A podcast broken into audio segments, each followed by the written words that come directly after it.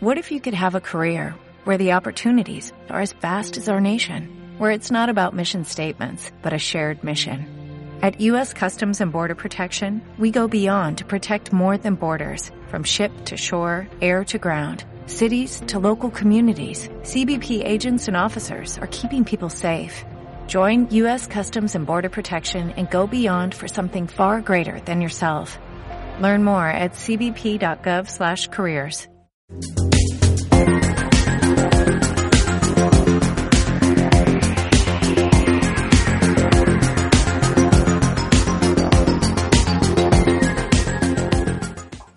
amigos, bienvenidos a mi espacio. Soy David Parcerisa.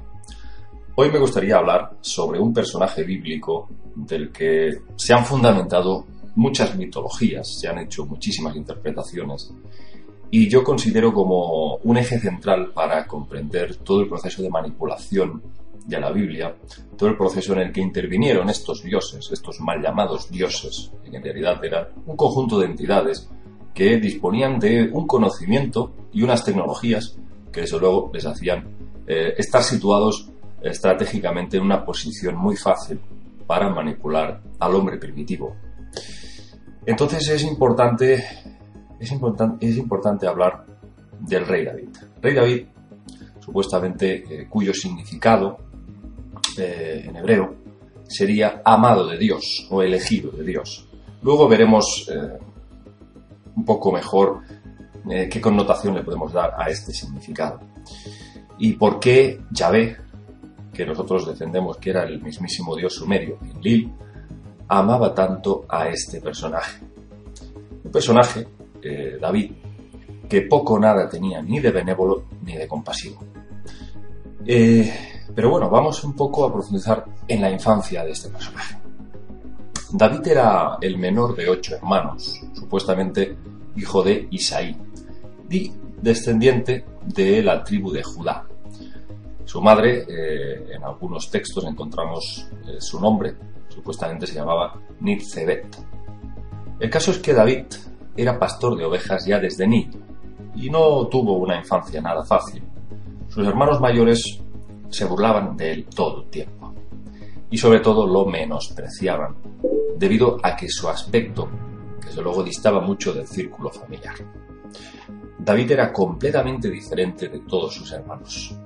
Era rubio, ojos azules y piel rosada. Y además, eh, tal, y como, eh, tal y como eran descritos los, los ángeles del Señor, con la misma morfología. En Salmo 69, 8, leemos cómo se sentía David al lado de su familia. Y decía, He venido a ser extraño a mis hermanos y extranjero para los hijos de mi madre. Lo más curioso es que sus hermanos le despreciaban por pura envidia, simplemente porque David poseía cualidades sobrehumanas y podía hacer cosas absolutamente prodigiosas. Hay algo muy curioso y es que misteriosamente eh, sus padres y sus hermanos lo ignoraban de forma eh, permanente. A tal punto que con 14, 15 años, David se pasaba el día solo con sus ovejas. Además, en lugares realmente inhóspitos y peligrosos, lugares donde habitualmente eh, pues, atacaban osos o leones. La pregunta es, ¿cómo unos padres permiten que su hijo, el menor, que en teoría debería ser el más mimado, lo dejen abandonado a su suerte y encima pudiendo ser atacado por bestias terribles? Más aún, cuando Yahvé envía a Samuel a casa de Isaí con la misión de ungir al futuro rey de Israel, Samuel le pide a Isaí que reúna a todos sus hijos para que vayan desfilando uno a uno ante él y hacer esa elección. ¿Y qué hace Isaí? Los presenta a todos excepto a David. David estaba eh, absolutamente, eh, pues, eh, digamos, despreciado, como si no existiese como si no fuese su hijo.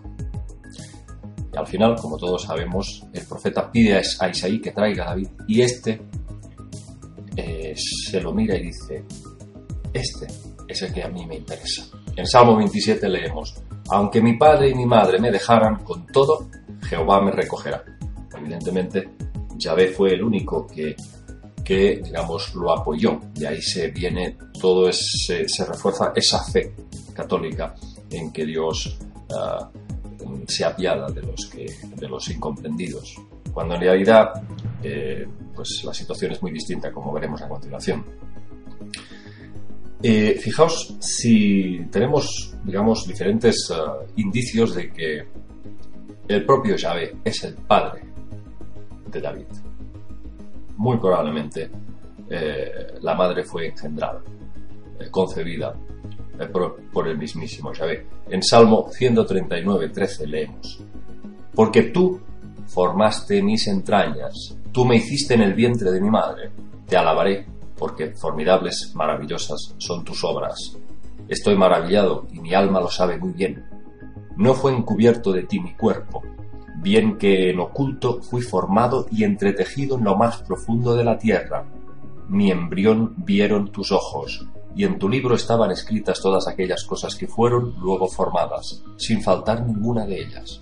Con esto ya nos está diciendo que David es un infiltrado, es un híbrido, creado, evidentemente concebido por estas entidades.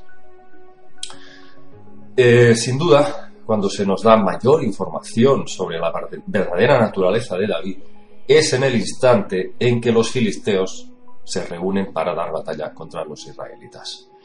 Se encontraba en ese momento entre el monte Efes Damim y el valle de Ela.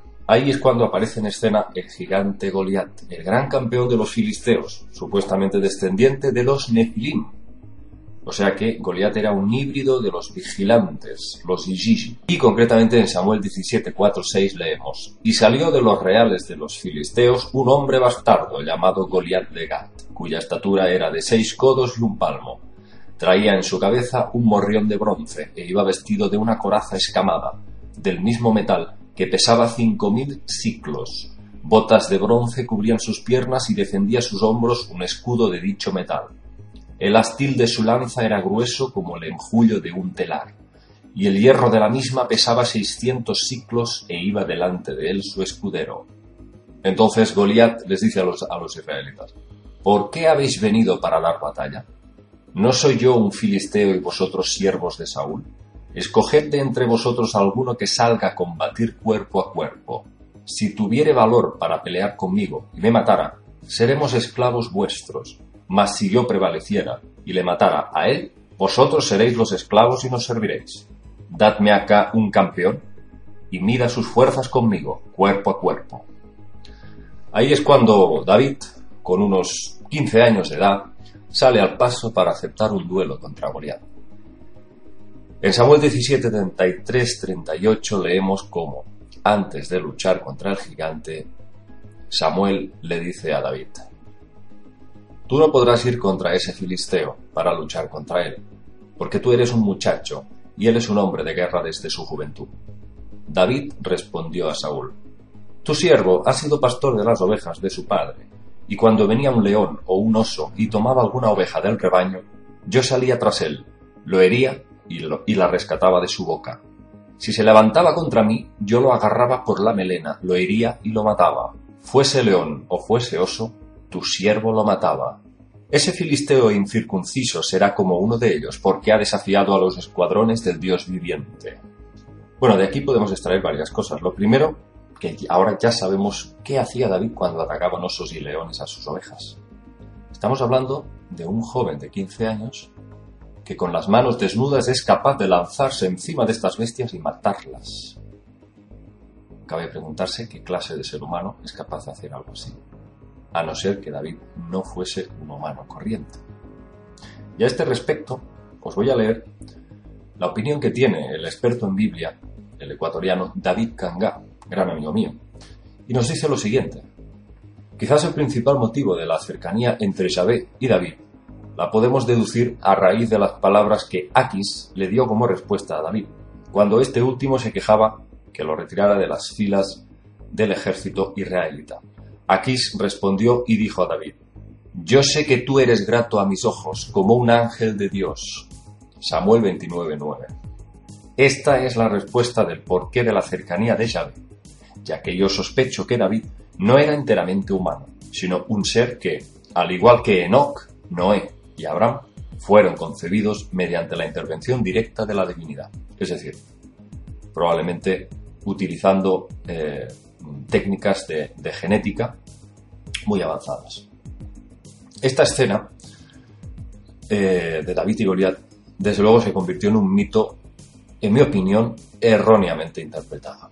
Se le ha querido eh, dar la connotación de que David lo mata con una onda. Y claro, la habilidad vence a la fuerza. Es la típica alegoría de que la inteligencia vence a la fuerza brutal. Pero yo desde luego no lo veo así. Yo creo que en realidad se sacó de contexto la situación. Y si a esta pelea le quitamos la onda y David tiene que enfrentarse a Goliat sin armas, cuerpo a cuerpo, David acaba destripando a Goliat sin ningún problema. Porque David era un híbrido concebido como un arma absolutamente letal, con una fuerza y una destreza que Goliat no hubiese podido plantarle cara, ni siquiera con su altura ni con su fuerza. Y vuelvo a preguntaros, ¿qué clase de humano vence a un oso lanzándose encima para agarrarlo de sus fauces y destriparlo? Eso es algo inconcebible. Tuviese 15 años, tuviese 35. Con lo cual, eh, David poseía una fuerza, podríamos decir, sobrehumana. Bueno, ¿qué hace después? Pues, después de matar a Goliat, el gran campeón de los filisteos le corta la cabeza humillándolos a todos. Y de postres, años después, David, huyendo de las garras de Saúl, se refugia con los filisteos y convive con ellos durante años sin que nadie se atreva a vengar la muerte de Goliat. Nadie es capaz de tocarle. Y bueno, ¿qué, es lo que dicen los religiosos? ¿Qué es lo que aducen para explicar este hecho? Bueno, pues porque como era el elegido de Yahvé, pues lógicamente nadie se atrevía a tocarlo. Yo desde luego pienso que no lo tocaban simplemente porque él era una auténtica máquina de matar. David luego eh, se aliaba con los filisteos, matando a los de su pueblo, matando mujeres y niños con total crueldad, hasta el punto que los mismos filisteos le pedían que no participara en esas matanzas, en esas escaramuzas. Y David se rebelaba y les decía, no, no, es que mi sed de sangre me impulsa a seguir matando. Porque eso es lo que en realidad era. Un ser desalmado, sin alma, sin patria, sin remordimientos un auténtico mercenario, matando para la mejor postura. A tal nivel de estima le tenía Yahvé a David, que incluso después de que dividiera el imperio en dos reinos, Judá e Israel, Yahvé siguió preservando su descendencia. O sea, en Israel los reyes no seguían una sucesión al trono por línea sanguínea, pero los reyes de Judá siguieron absolutamente de, forma estricta toda esa estela genética de David, Salomón Luego, Roboam, que fue el primer rey en gobernar Judá. Aquí lo que tenemos que preguntarnos es, ¿qué peculiaridad genética tenía David que tanto gustaba de preservar a este ser, a, a Yahvé? ¿Por qué quería perpetuar esa estirpe de sangre? Bueno, pues nosotros pensamos que lo que quería era esparcir esa genética Anunnaki, exclusiva en los monarcas, y que desde luego los distinguía por su frialdad y por el recto cumplimiento de todas esas directrices de ese plan de control sobre el resto de la población. Y el objetivo de todo esto, desde luego, es ah, obtener dentro de la raza humana un conjunto, un séquito de seres humanos alterados genéticamente, descendientes directos de estos dioses, para que gobiernen al resto. Y esto desde luego es una maniobra muy inteligente, muy indetectable, muy sutil y que eh, nos hace entender por qué se ejecuta o se lleva ejecutando desde hace tanto tiempo. Parece ser que en un momento dado los dioses dejan de mostrarse al hombre. Si antes, a través de la Biblia, a través de textos sumerios, vemos cómo había una interacción directa entre dioses y hombres, convivían plenamente con ellos, llega un momento en la historia que eso desaparece. Esos dioses eh, salen de escena pública. ¿A dónde se van? ¿En qué rincón del éter se esconden?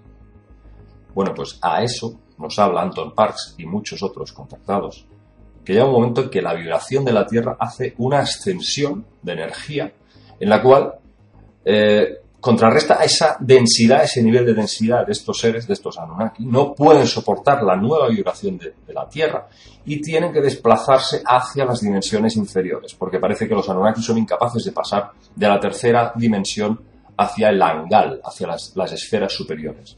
Entonces se quedan como eh, obligados a confinarse en las dimensiones internas, es decir, las inferiores, las de mayor densidad que sería de la 2 a la 1, y teniendo en cuenta eh, los mundos habitables eh, que habría en esos espacios interdimensionales. Entonces, eh, el tema sería que llega un momento en que estos seres se ven obligados a marcharse de esta, del ki, la palabra ki sería tercera dimensión, y no como nos decía Sichin, significa tierra. para Parks, por ejemplo, Tierra, el planeta Tierra es Uras.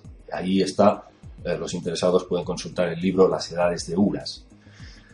Entonces, eh, desde ese plano en el que se encuentran, que puede estar entre la segunda o la primera dimensión, estos seres siguen, desde luego, controlando a la humanidad en secreto, a través de estos testaferros humanos colocados estratégicamente en posiciones de mandato, en posiciones de gobernabilidad. Y estos desde luego, son descendientes directos de estas entidades. Y os he puesto hoy este ejemplo del rey David para que veáis que, desde luego, siempre se ha querido, como, ocurre no solamente con, los, más, eh, los personajes bíblicos más clásicos como Noé, Abraham, siempre darles esa connotación divina, eh, gloriosa, de máxima nobleza, pues eh, prácticamente todos eran, eran auténticos desalmados, auténticos asesinos, simplemente guiados por estas fuerzas que eh, ejecutaban cualquiera de sus mandatos. Aquí os dejo con el, con el tema del rey David y en siguientes vídeos, si os gusta, si os interesa que hablemos de estos otros ah, híbridos de estos Anunnaki, que desde luego podemos hablar de Sansón y podemos hablar de muchos otros personajes que tenían una fuerza, unos poderes sobrehumanos que desde luego eh, iban mucho más allá de los nuestros. Aquí os dejo con el tema. Nos vemos en el próximo videoprograma.